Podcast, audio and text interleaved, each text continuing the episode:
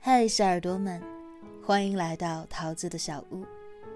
今日份的故事依然是二十年的惨烈悲壮，你永远想象不到的下半部分。文章原标题：华为被封杀，二十年的惨烈悲壮，你永远想象不到。作者桌子先生，兼职男模，前南方航空公司职员。三观比五官更正，思想比套路更深。本文来源于微信公众号“桌子的生活观”。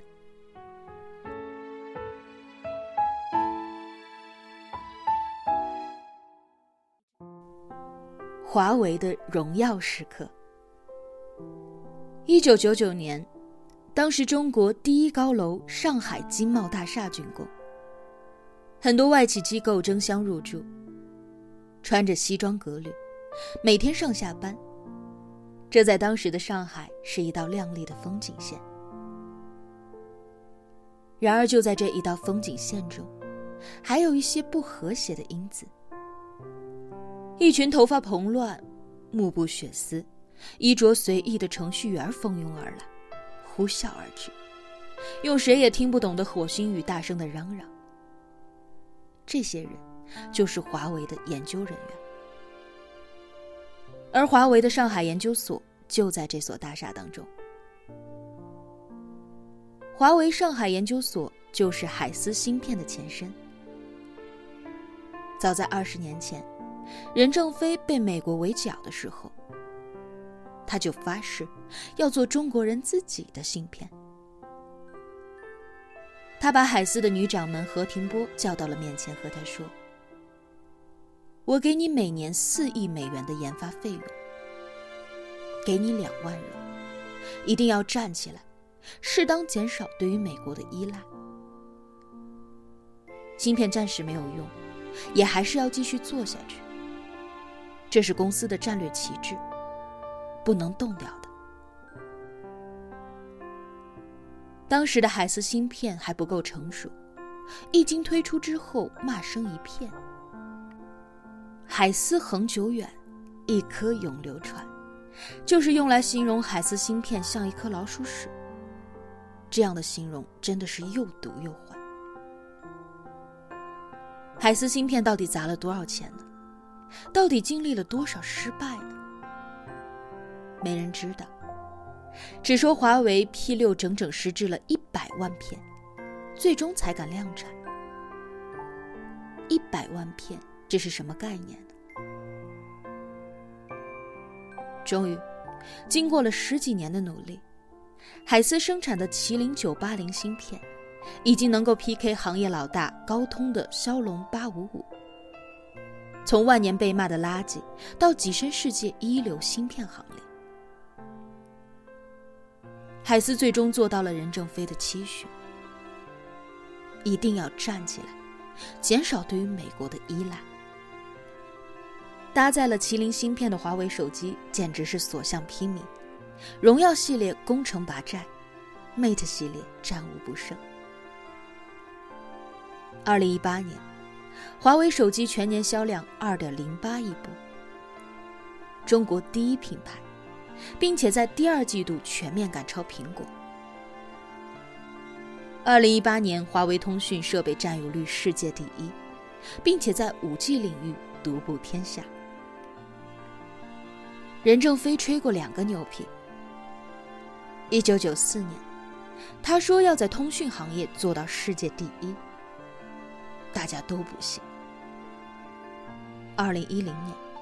他又说要把手机做到全球第一，大家还是不信。只不过，我们现在回过头来看，他用了二十几年的时间，把自己吹过的牛，一个一个的都实现了。大家都知道，我们中国人在苹果手机首发的时候，里三层外三层的彻夜排队抢购。甚至人家还要限量、限价。不好意思，风水轮流转，我们的华为在国外也让人家老外来排队抢购。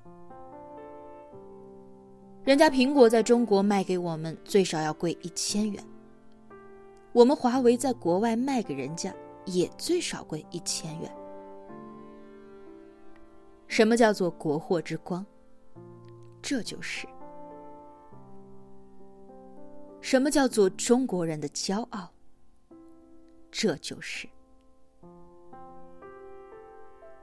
华为就像是一座灯塔，在黑暗当中照亮了很多很多人。华为的前赴后继。之前任正非半夜排队打出租车的照片刷爆了网络，很多人都说催泪，感慨不已。但真正让我催泪的不是华为，而是我们中国另外一家公司中兴。七十六岁的老人，身体不太好，本来已经退休在家颐享天年，可是因为美国的制裁，而自己还得依靠美国的技术，不得不紧急的飞往美国。落后就要挨打，这是多么沉痛的道理！如果华为像中兴一样没有自己的芯片，那么中兴的今天，就是华为的明天。二零一八年制裁完中兴，二零一九终于腾出手来封杀华为。二零一九年五月十六日，美国把华为列入了封杀名单，舆论一片哗然。之前一次明着暗着的打压，那个时候的华为已经想到了今天的一切，只是华为没有想到，这之前都是暗搓搓的。今天竟然直接用行政命令，用一个国家的力量来压制一个企业。美国真正害怕的是中国高科技力量的崛起。在被美国封杀之后，华为海思的女掌门何庭波在凌晨两点发布了一封备胎转正的内部信。如果有一天，所有美国的先进芯片和技术都不能够用了，怎么办？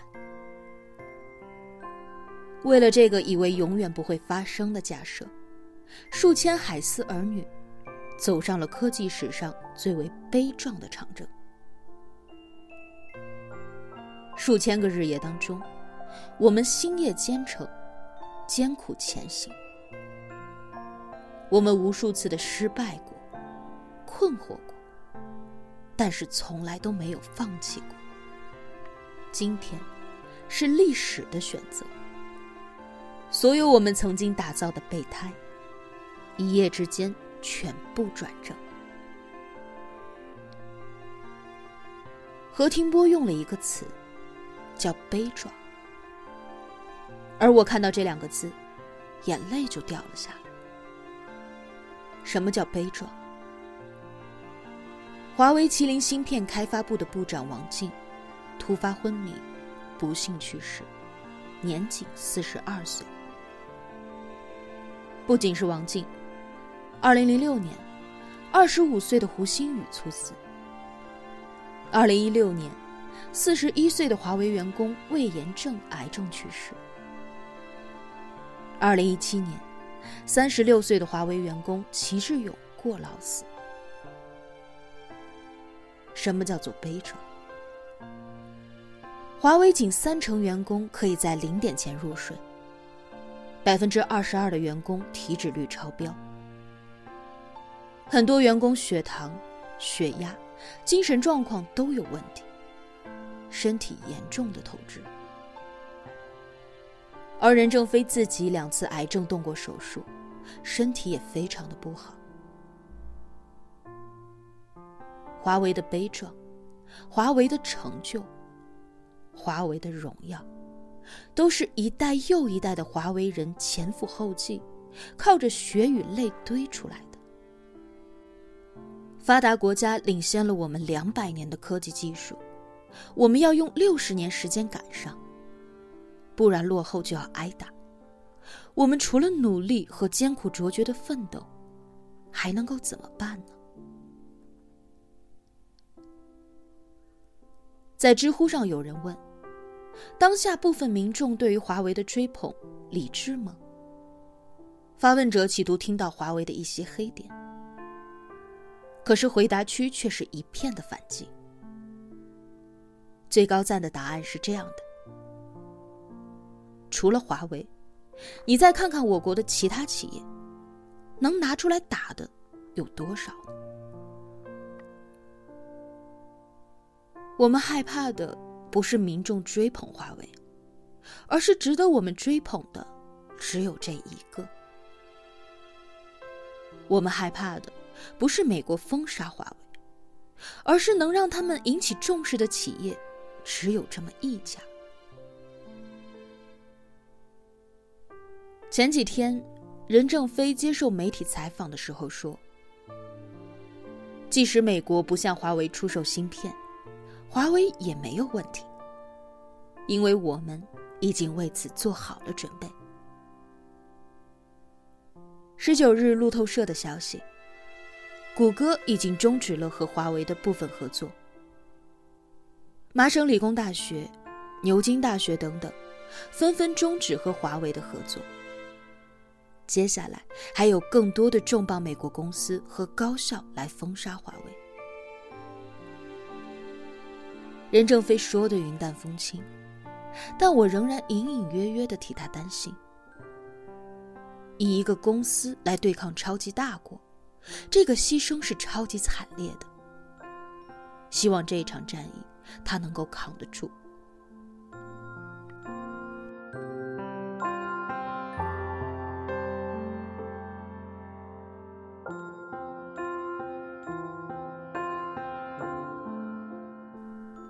现在，我们的祖国，我们的企业，正在惊涛骇浪当中负重前行。只是希望我们的青年，都能够像二十年前那一群勇敢站出来发声的大学生一样，把力量拧成一股绳。正如鲁迅先生的那一句话：“愿中国青年都摆脱冷气。”只向上走，不必听自暴自弃者流的话。能做事的做事，能发声的发声。有一分热，发一分光，就像萤火一般，也可以在黑暗里发一点光。不必等候炬火。忽然想起一百四十七年前，那时祖国危难。科技远远落后于其他国家。我们派出了第一批幼童，去学习发达国家的先进技术。前面等待他们的是生死未卜，前途迷茫。出发前，就在那一个渡口，那一群少年，他们早把自己的生死置之度外。望着茫茫的大海起誓：此去夕阳，深知中国自强之计，舍此无所他求，背负国家之未来，取尽洋人之科学，赴七万里长途，别祖国父母之邦，愤然无悔。